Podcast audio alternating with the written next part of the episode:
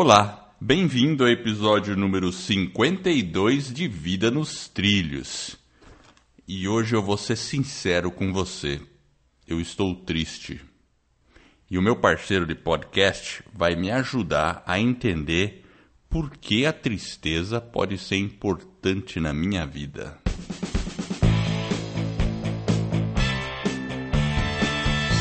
Meu nome é Edward Schmitz e Vida nos Trilhos é o podcast com a sua dose semanal de desenvolvimento pessoal e alta performance. Aqui, eu e meu parceiro Jefferson Pérez destrinchamos as técnicas e comportamentos que irão levar você rumo às suas metas e sonhos. Lembre-se, você é a média das cinco pessoas com as quais mais convive, então junte-se a esse time para começar sua semana em velocidade máxima rumo aos seus sonhos.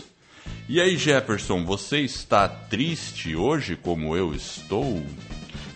Eu não, eu estou explodindo de alegria, justamente para te ajudar. Caramba, Jefferson.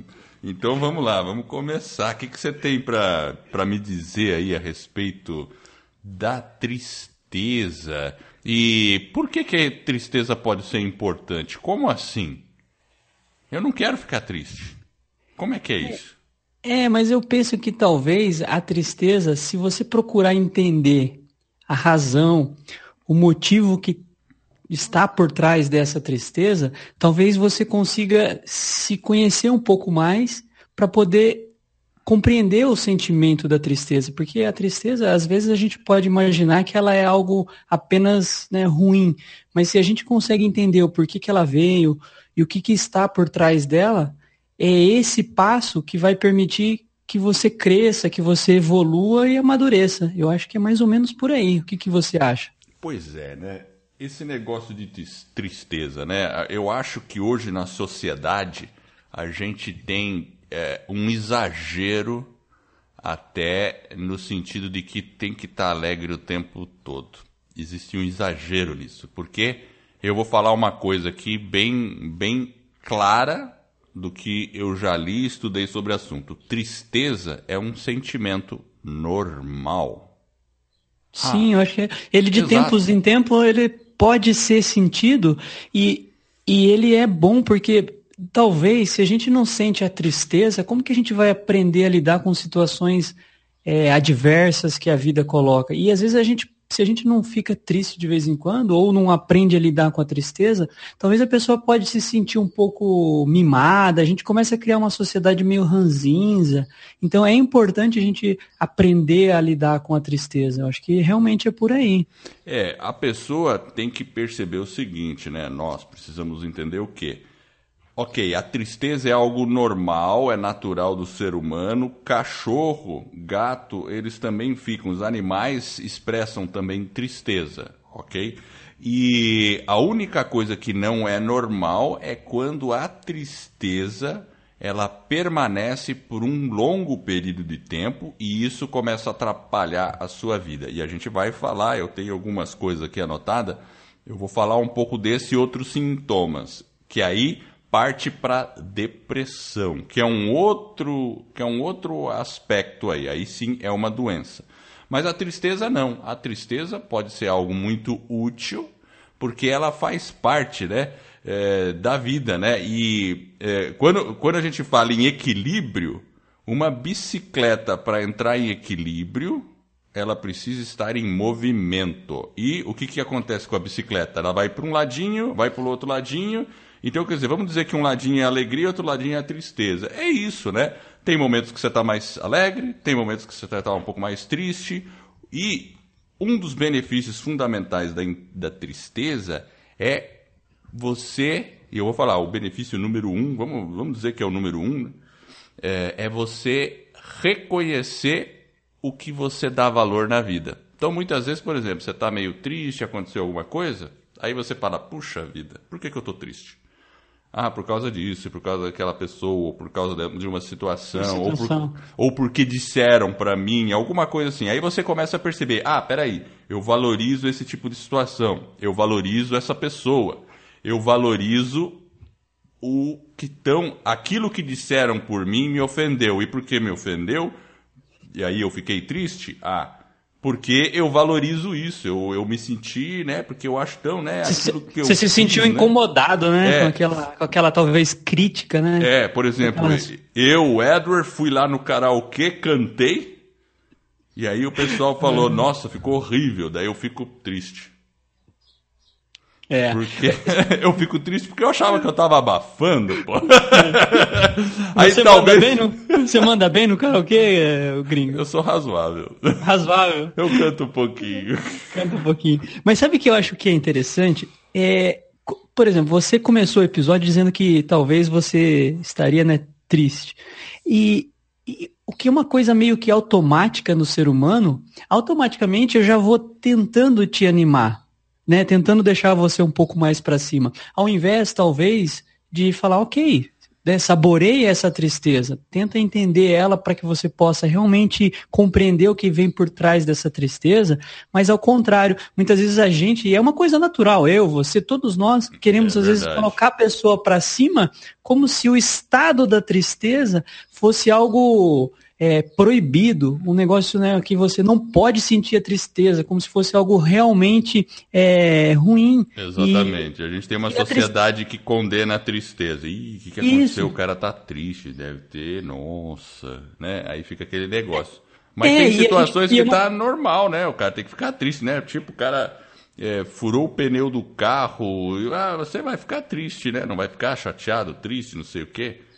Né? É, não dá para. Uma coisa que a gente tem que entender é que, primeiro, não dá para a gente se sentir 100% do tempo feliz. Né? Isso é praticamente impossível. Então, a tristeza, ela vai fazer parte. E só que essa realmente a sociedade ela tem uma valorização até um pouco, talvez digamos exacerbada, excessiva, né? É. excessiva é. da alegria. Então, por exemplo, se você, e é uma alegria muitas vezes que ela é frajuta, ela é falsa, porque talvez aquilo que parece ser não é, e principalmente eu acho que com o advento da, das redes sociais, eu acho que esse sentimento ele meio que se.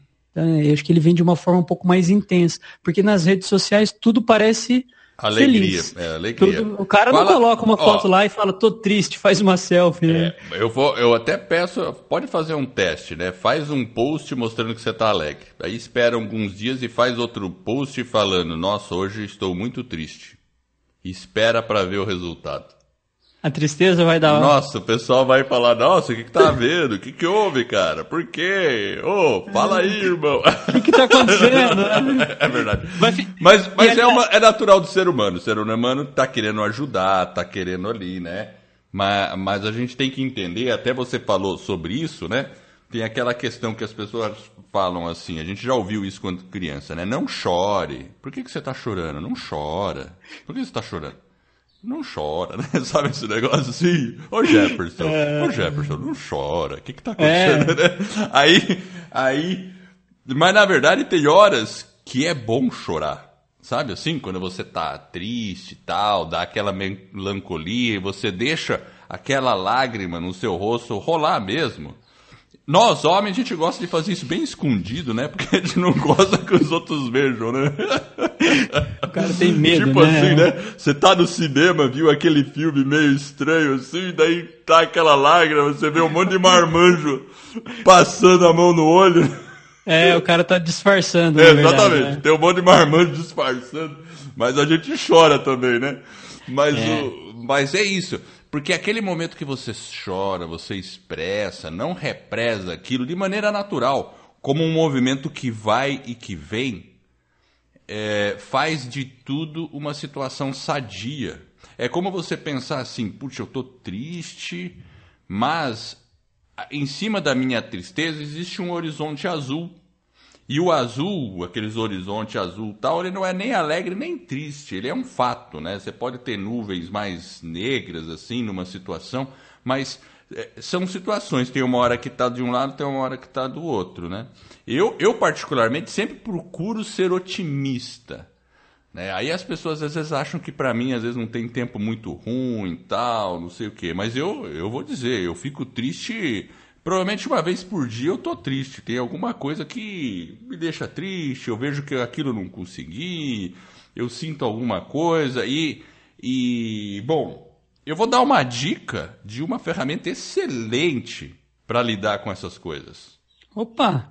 Eu, eu, gostei da sua analogia aí, Edward, Fala. sobre a bicicleta, né? Que quando a gente se coloca em movimento, essa questão de estar em movimento, caminhando, talvez em alguns momentos você vai para um lado e para o outro, e a questão da alegria e da tristeza. Então a gente tem que entender que o sentimento ele tem que ir e voltar. Né? E a gente, né, a gente não está pregando aqui que você seja um cara triste, melancólico. Eu acho que muito pelo contrário. O que a gente tem que fazer é procurar entender um pouco mais da tristeza, até porque se ela começa a se tornar algo né, um pouco mais prolongado, e você começa a se tornar uma pessoa apática, isso aí pode ser uma patologia um pouco até mais grave, que talvez precisa procurar um médico, um terapeuta, para poder fazer o, o, né, o cuidado disso.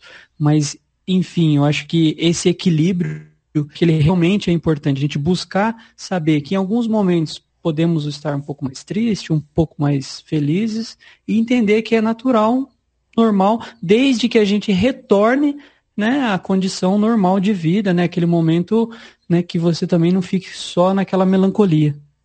É, isso é, é bem verdade, é isso mesmo. E eu falei que eu ia dar uma dica, não, ia, não, ia, não Falou da dica. Fala aí, manda aí. Deve ter gente curiosa. Bom, a minha dica é simples. É fazer um journal. Um journal é uma ferramenta muito legal. Por quê? Qual é a, o, o fundamento do journal? É uma ferramenta de autoavaliação e planejamento. Não é só, não é um diário que você só fica colocando as coisas lá do que aconteceu. É uma ferramenta de planejamento também. E, e, faz parte do nosso planejamento, e eu gosto do journal, se eu pegar meus anotações antigas, quando eu tô triste, eu escrevo, pô, hoje eu fiquei chateado por causa disso, disso, disso, disso. E quando eu faço isso, sabe o que, que é legal, Jefferson? Porque parece que eu ponho lá, eu compreendo o sentimento e eu fico mais preparado para agir positivamente. Só isso. Então, é, eu, eu, eu percebo essas você... nuances, é, sabe? É, eu acho que talvez quando você coloca, talvez aquela frustração, ou um sentimento de angústia, ou uma desesperança, sei lá, o, o que você coloca ali, eu acho que é uma forma de você se expressar e depois você olhar para aquilo, né, um olhar de fora e falar, nossa, eu estou sentindo isso. E é uma questão de, de você se conhecer. Então eu acho que realmente é algo, o Journal é uma boa ferramenta, inclusive talvez, né, a, a nossa sociedade brasileira ainda não está tão acostumada com o Journal, talvez a pessoa prefira um falar com um amigo, desde que seja uma pessoa que você confie, né, talvez, ou falar com um guia espiritual, enfim, eu acho que tem várias formas de você conseguir é, expressar e colocar para fora essa sua tristeza de maneira que você consiga aprender com ela. Então eu acho que o journal ele tem uma vantagem, que é você com você mesmo.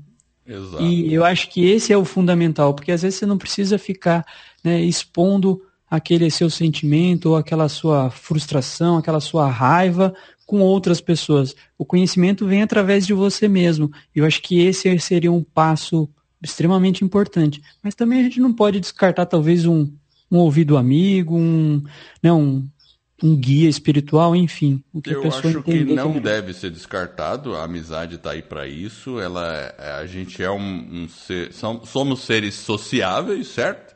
Exato. Mas, mas eu acho o que a pessoa não deve deixar de fazer é a autoanálise. Porque quando a pessoa ah. deixa de fazer a autoanálise e só procura outras pessoas, Sabe o que, que pode acontecer? Pode acontecer é. aquele, aquele negócio que a pessoa fica meio viciada em ter que se lamuriar com outras pessoas, né?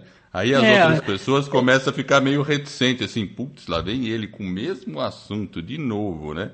Entendeu? Então é uma hum. questão mal resolvida interna e aí você pode ficar um chato, né? O cara, meu Deus do céu, de novo. Era exatamente, eu ia falar exatamente isso, porque pô, o cara toda hora vem aqui e encheu o meu, né? Exato. Fica me atrapalhando com esses assuntos e o cara nunca eh, fica sempre com coisas negativas, ou um olhar, né, mais crítico, ao invés de ser um cara alegre, positivo, você Exato. fica sendo rotulado como talvez eh, tenha só que tomar um certo cuidado. Tem que tomar né? cuidado. Mas então, por isso que eu acho que a autoanálise, e a gente sabe que o autoconhecimento é no final das contas, a ferramenta mais importante, ela é falada aí em tudo, né? Na parte de gestão é falado muito em autoconhecimento. Para tudo na vida o autoconhecimento é importante, né?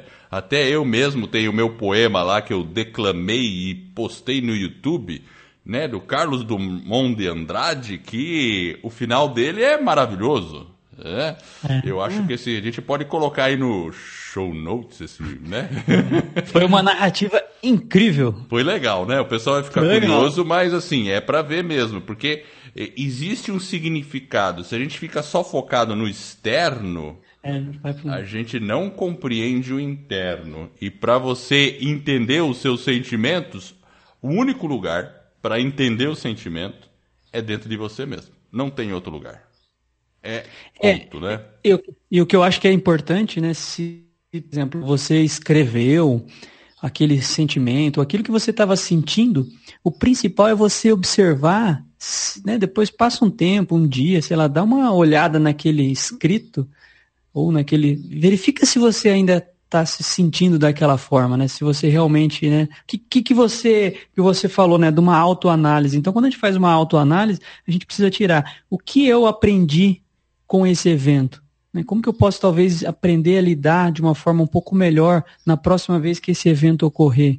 É bem interessante, mais... porque essa, isso que você está falando é legal, porque se você analisar o que você. Por isso que eu gosto de journal.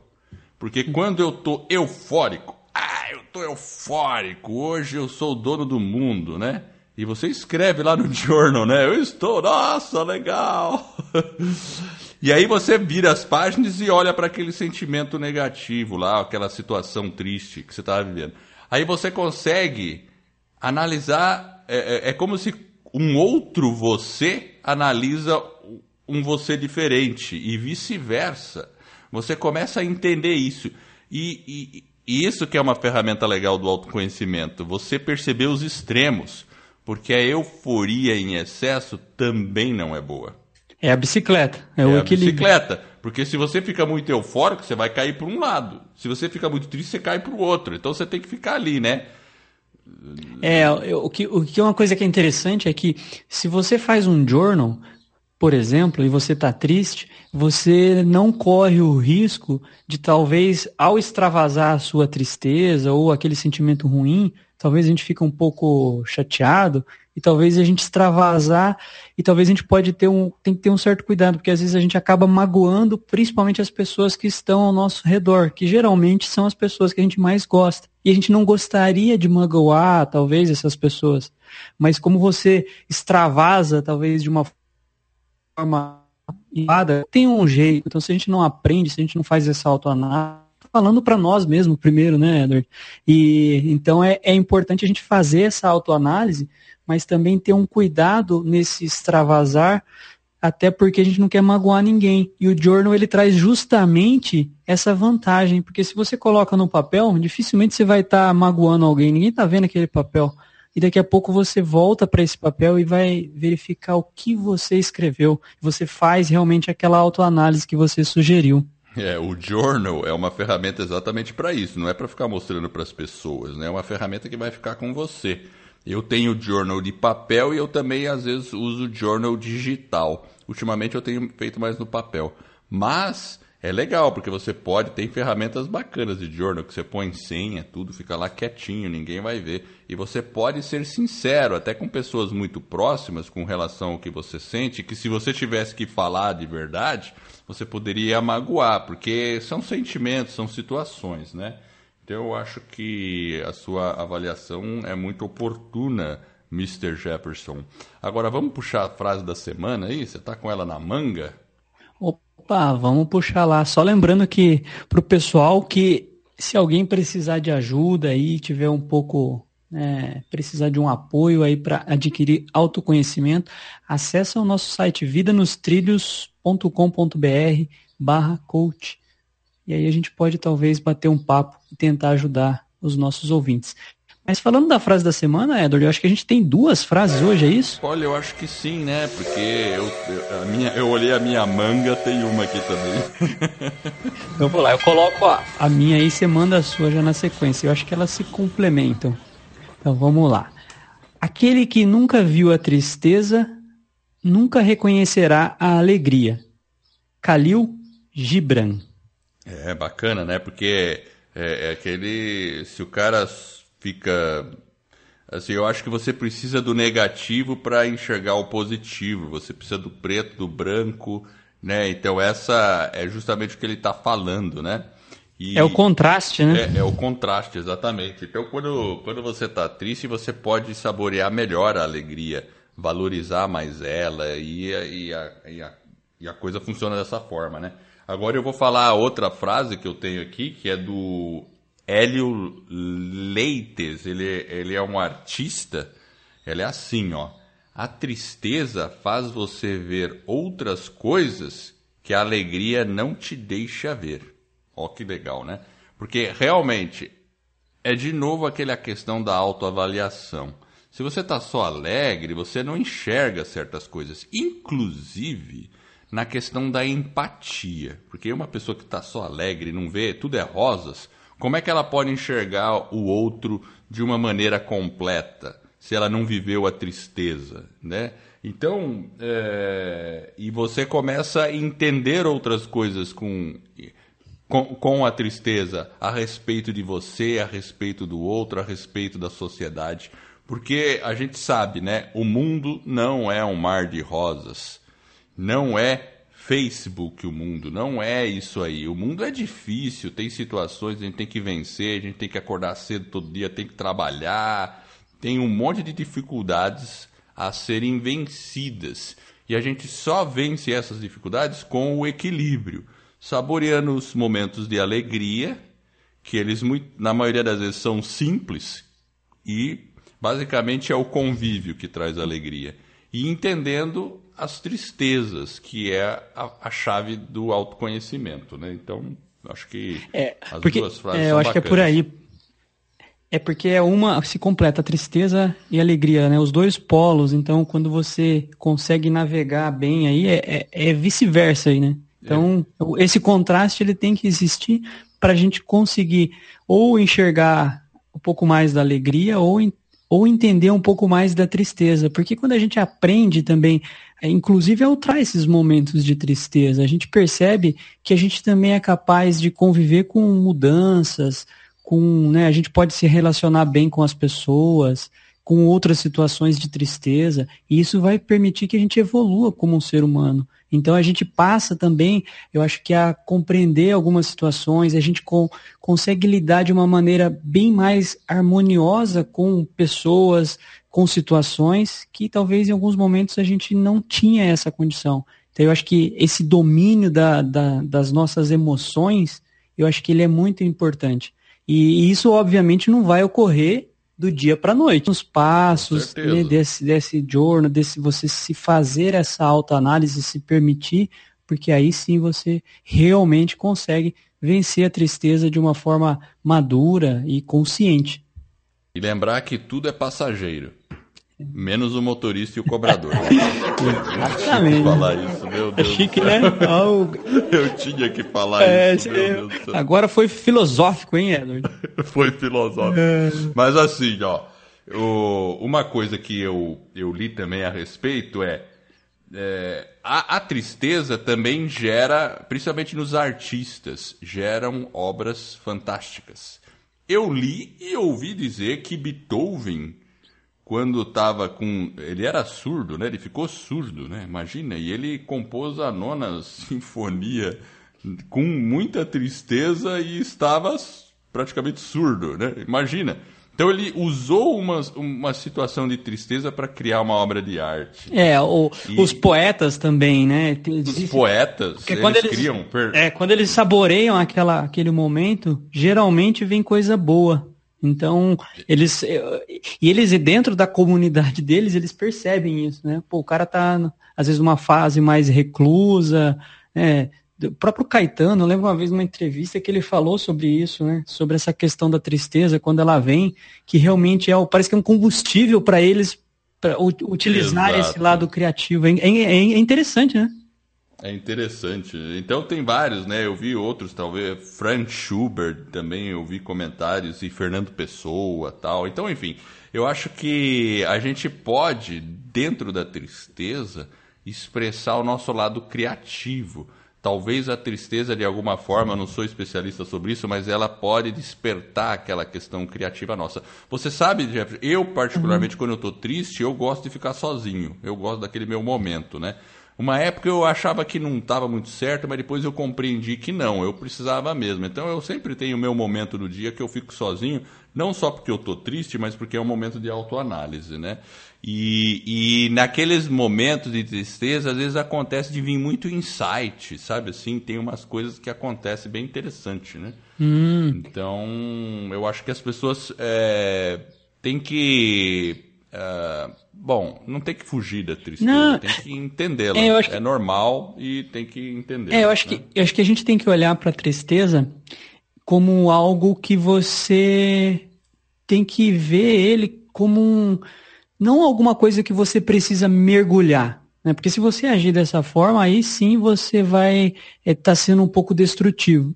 Mas olhar Exato. com um olhar realmente de conhecimento, de busca e e talvez no primeiro momento, se você fez essa análise, se você já pensou sobre a tristeza, você já conseguiu obter e extrair algumas coisas, num segundo momento, eu acho que é hora de você se desconectar dela, você se distrair um pouco. Sei lá, vai, é. vai assistir um filme, vai correr no parque, vai, vai fazer uma atividade, vai ver um TED, sei lá, vai fazer alguma coisa, saia para dançar, vai num restaurante, enfim, para você se desconectar um pouco daquela tristeza porque você já fez aquele, aquela atividade de tentar entender e fazer uma análise para aprimorar né, você como um ser humano. Sim, Aí você se distrai, se desconecta dela e depois, talvez no segundo momento, você pode olhar para ela até com um olhar diferente. Você fala, nossa.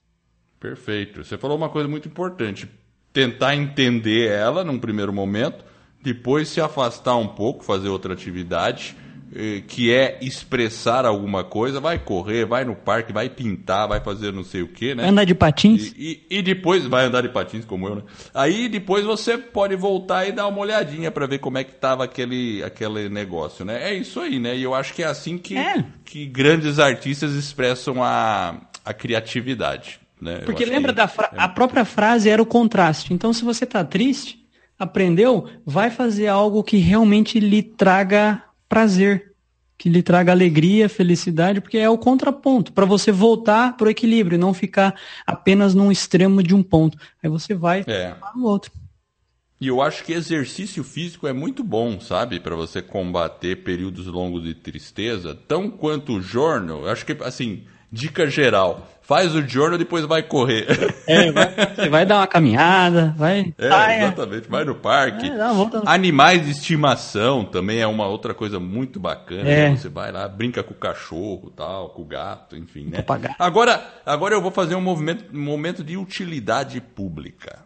Posso fazer um momento de utilidade pública? Vai lá. Porque assim, ó, ao contrário, assim, de uma a tristeza é normal o que não é normal é quando ela é excessiva e aí ela pode se tornar uma depressão. E aí eu peguei aqui, eh, se eu não me engano, foi numa matéria da super interessante, se eu não me engano, estou dando os créditos aqui. Vou listar aqui mais ou menos o, o, como você pode identificar a depressão. E claro, se alguém achar que tem depressão, sabe o que faz? Procura um médico. Ponto. É simples. Então eu vou falar assim: melancolia profunda e incessante por mais de 15 dias consecutivos. Outro, sentimento é incapacitante ou ainda impede ou dificulta a execução de atividades normais. Perda de interesse em atividades que antes davam prazer, inclusive sexo. Dificuldade de raciocínio e concentração.